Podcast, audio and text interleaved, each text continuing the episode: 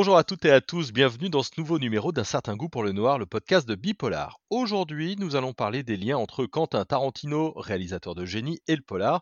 Et même si bon nombre de ces films hein, n'ont pas la classique intrigue du flic, euh, du commissariat, du tueur en série ou bien encore du braquage, plusieurs ont tout de même des liens avec nos univers. On pense à Jackie Brown, à Pulp Fiction, à Boulevard de la Mort ou bien encore à Kill Bill.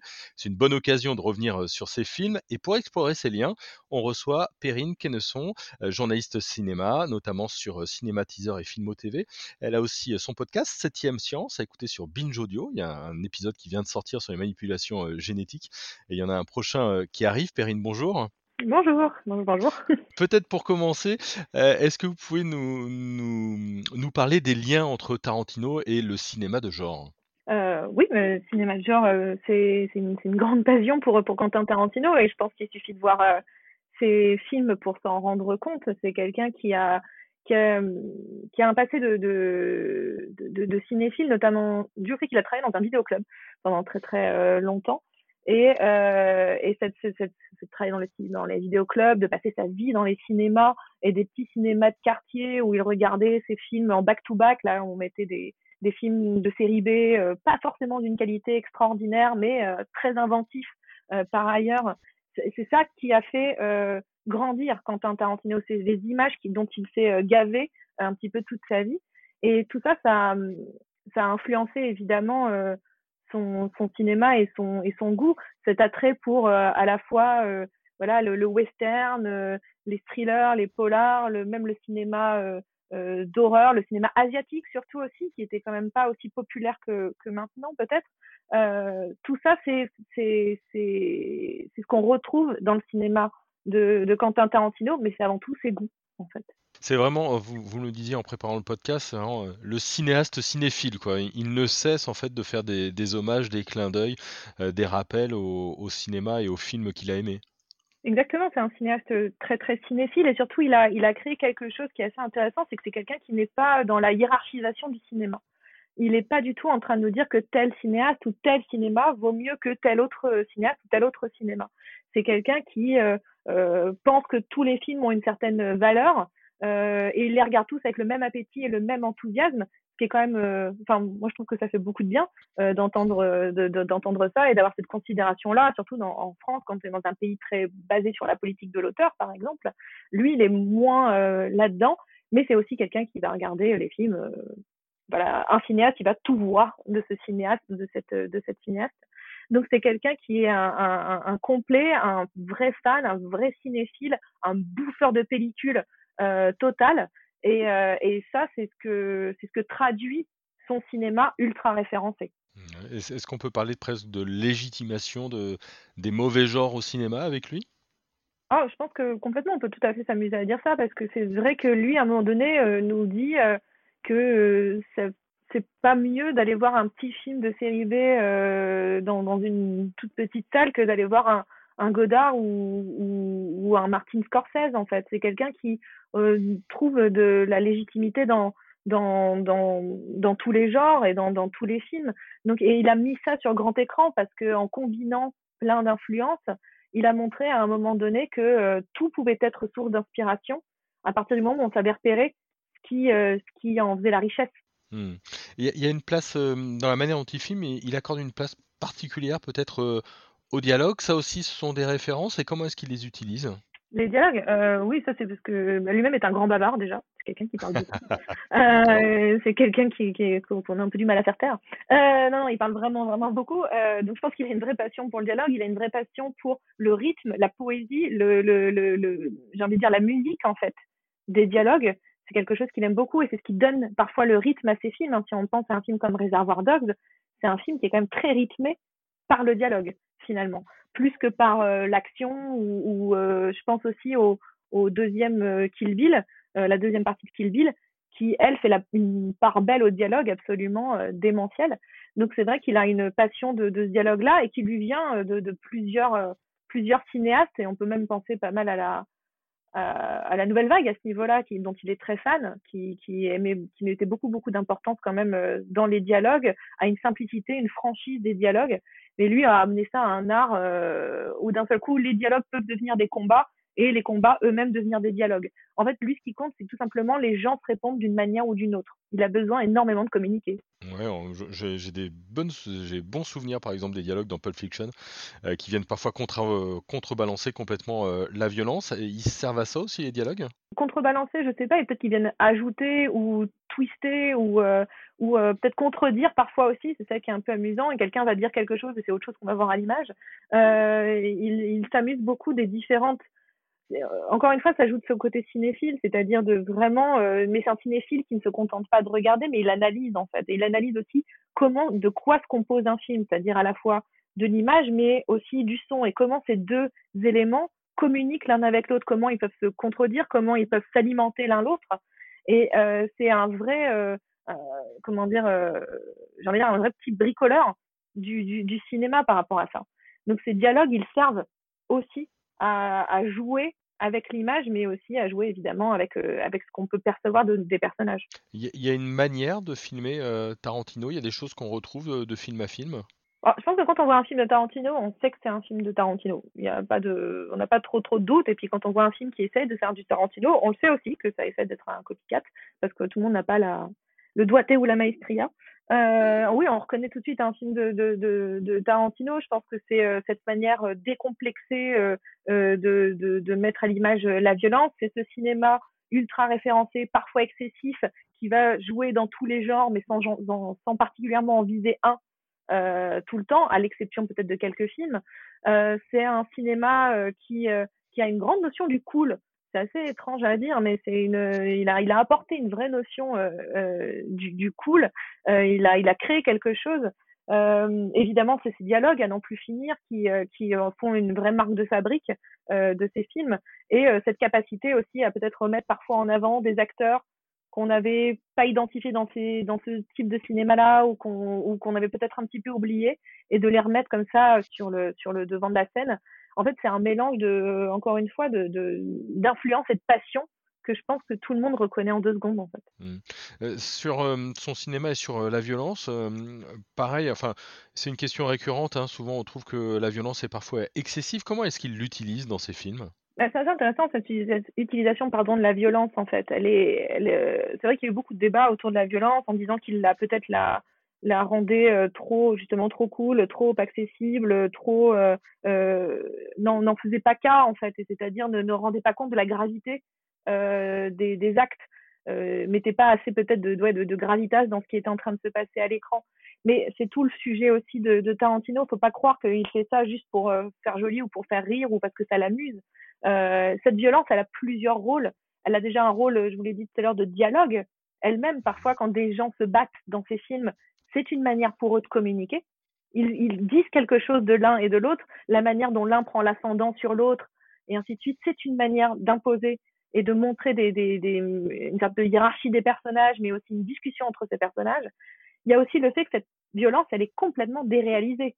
En fait, tout est excessif dans cette violence. Si vous prenez au sérieux une séquence ultra violente de Quentin Tarantino, bon, euh, faut, être, malin au bout d'un moment. Faut, faut être un petit peu, euh, comment dire, faut prendre du recul parce que euh, il y a des, combats, c'est impossible qu'ils soient réalistes. il suffit de voir un, film comme Kill Bill. Quand on tranche un bras et que d'un seul coup il y a 6 millions de litres de sang qui coulent, c'est pas possible en fait. Façon geyser, ça n'est pas possible. Donc c'est, on voit bien qu'il pousse les curseurs totalement de cette violence. Et, euh, et elle, donc à ce moment-là, quand elle est déréalisée, c'est qu'à la fois elle devient chorégraphique, elle devient presque une danse, et elle devient aussi cathartique. Elle vient là aussi pour peut-être nous soulager euh, de, de, de, de, penser qu'on a, de sentiments qu'on peut avoir. Elle vient pour euh, peut-être. Euh, ça fait du bien de regarder un Tarantino quand on est énervé, par exemple. Ça soulage, ça soulage beaucoup. Il y a vraiment cette sensation de quand bah, on va tirer à un moment donné. Je, je pense à un film comme Jackie Brown ou à un moment donné, le personnage de De Niro euh, euh bute euh, une jeune fille blonde, et bien sûr, là maintenant tout de suite, j'ai plus son prénom, c'est terrible, euh, Bridget Fonda, parce qu'elle l'agace. Ok, c'est vraiment pas cool, hein, soyons bien clairs. Mais le, fait est que là, à ce moment-là, ça, ça, c'est cathartique, ça fait du bien, ça va bien dans la narration du film. Donc, en fait, cette, cette, cette catharsis, elle peut être, elle peut prendre une ampleur beaucoup plus grande quand il fait ses films, ses derniers films. Je pense à évidemment Inglourious Basterds ou, ou Once Upon a Time in Hollywood ou, ou Django Unchained, qui sont plus ancrés dans des événements historiques qui nous ont tous touchés sur le moment ou a posteriori.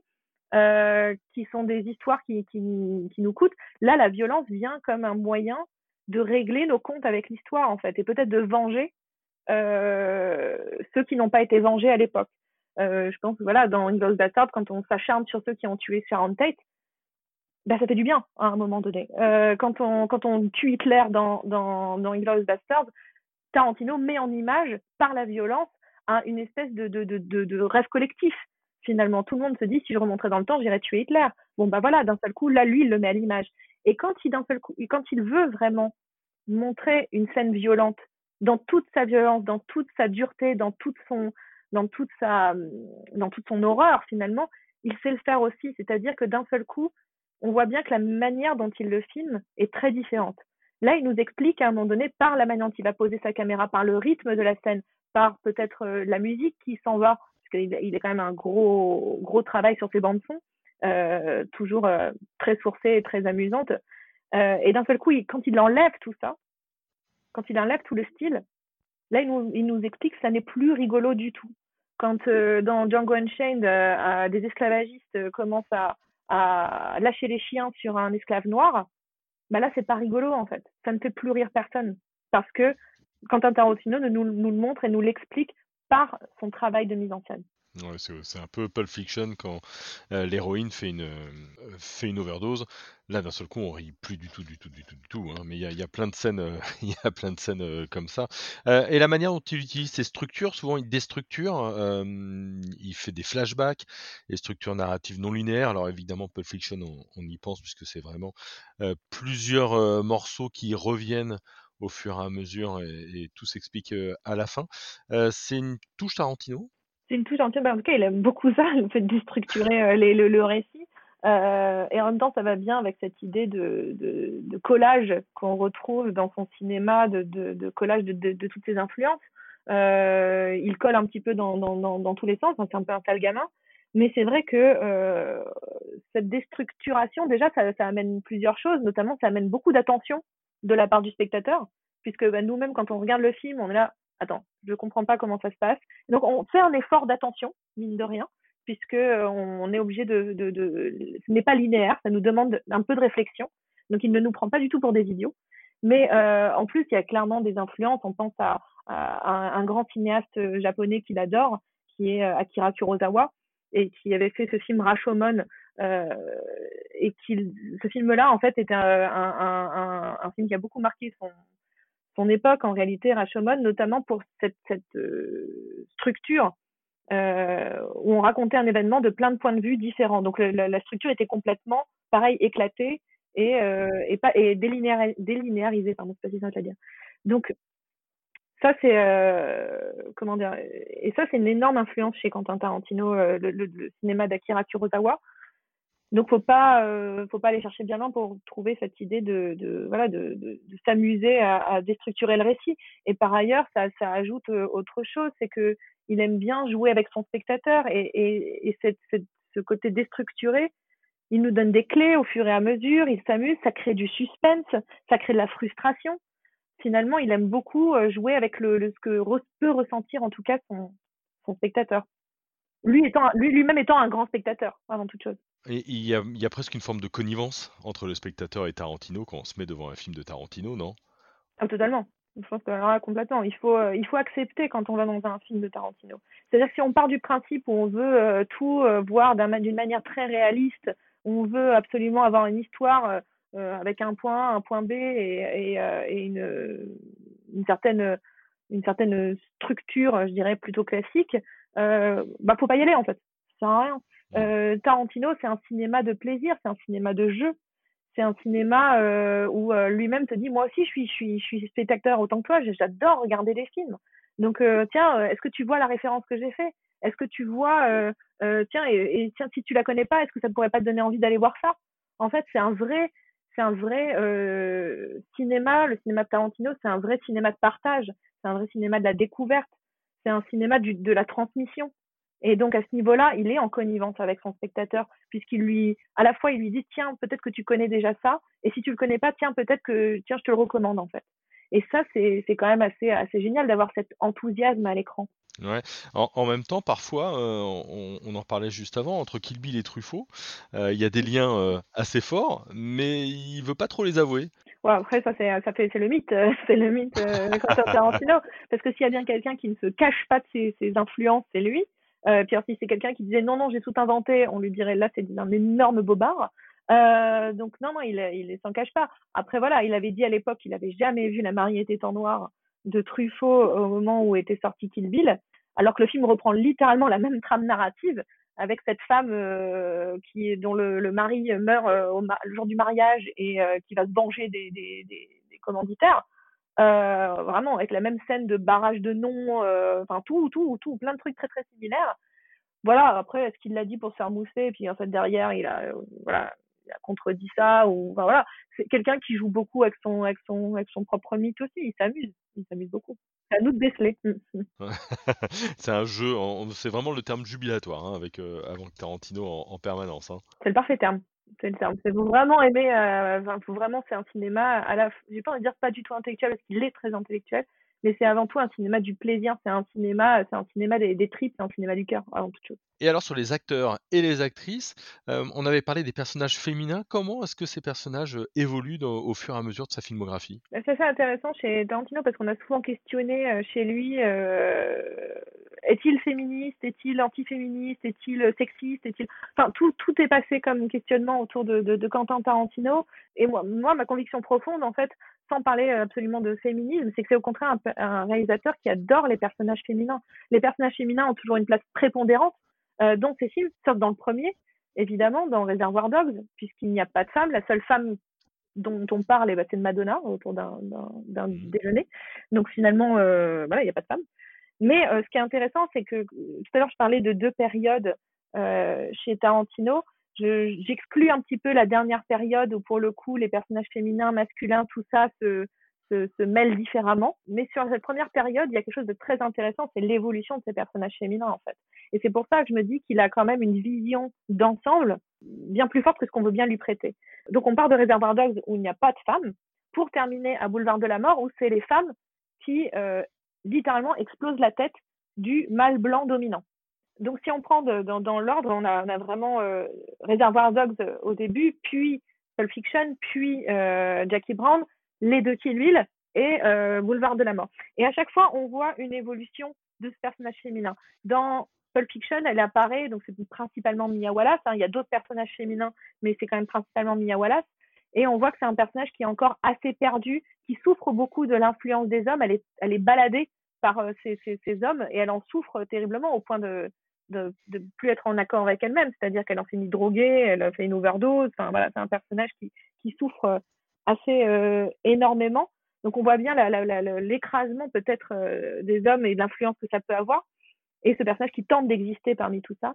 Après on a on a Jackie Brown qui arrive et là déjà on a une femme qui certes est un petit peu écrasée par les hommes puisqu'on voit bien qu'elle est à la fois écrasée par le mec pour qui elle fait des, des elle passe de l'argent et puis il y a les flics de l'autre côté et euh, enfin, a et, et ce, cet homme Max euh, qui paye les cautions, qui est un type un peu plus euh, qui tombe amoureux d'elle. Donc on trouve voilà cette femme dans un milieu d'hommes et qui va réussir à trouver une place et à et à intellectuellement, à en tout cas à, à, finir par écraser et à, et à se dégager de ce de ce de ce monde masculin pour vivre par elle-même. Donc c'est vraiment un personnage qui commence déjà à sortir de cet écrasement un peu un peu un peu masculin qu'elle a autour d'elle.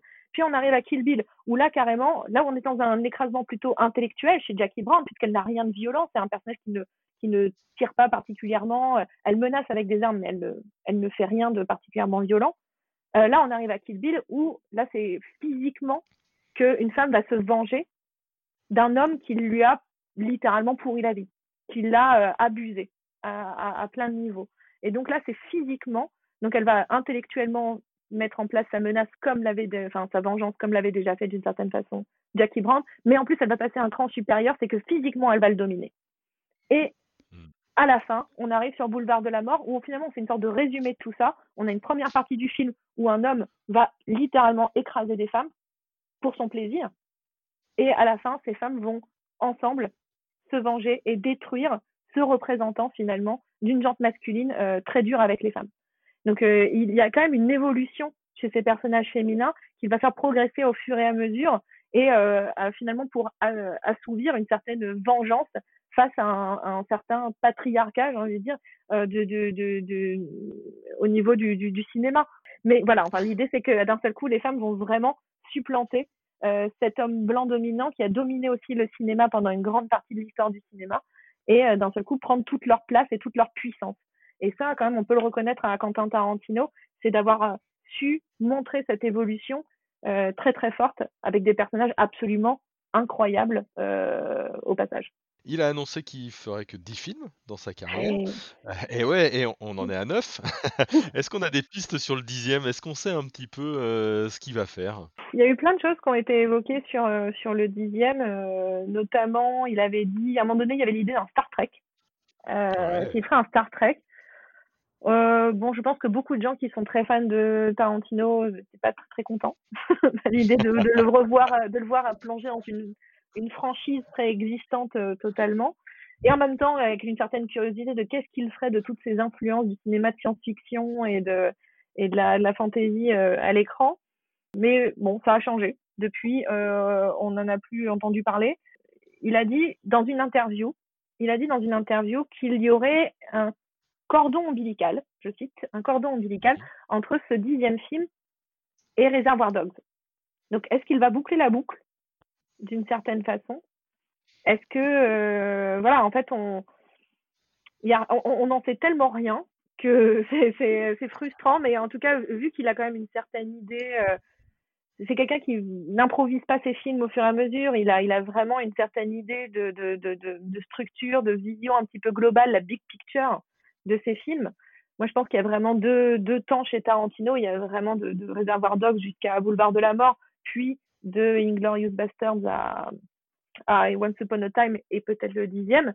Euh, Est-ce qu'il va se servir de ça pour, boucler la boucle, d'avoir créé un, cinéma euh, pourrait, une œuvre qu'on pourrait analyser dans son ensemble, euh, comme avec une vraie continuité? Euh, Je serais pas étonnée de sa part.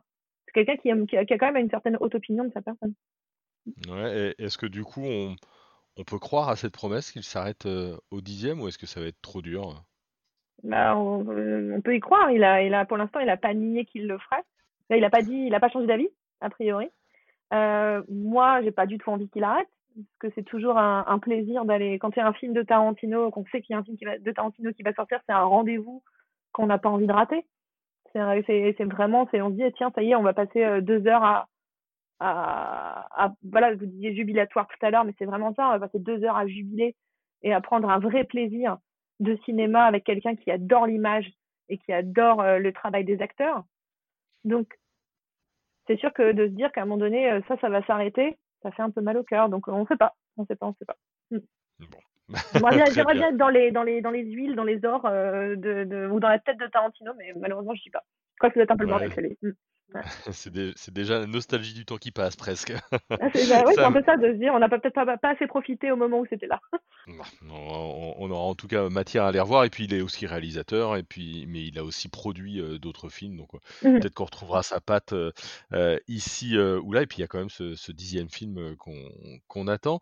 C'est quoi le sujet du prochain podcast? Septième Science? Ah, le prochain septième science, eh bien, il sera sur celui qui va sortir sera sur le climat à partir de, du jour d'après. Et euh, bonne nouvelle, euh, on va tous mourir. Non, j'exagère, mais en gros, c'est pas, c'est pas, très, c'est pas très très joli le réchauffement climatique. Voilà. Ok. Eh ben, merci beaucoup, Perrine, en tout cas. Euh, merci à tous et à toutes d'avoir écouté ce podcast.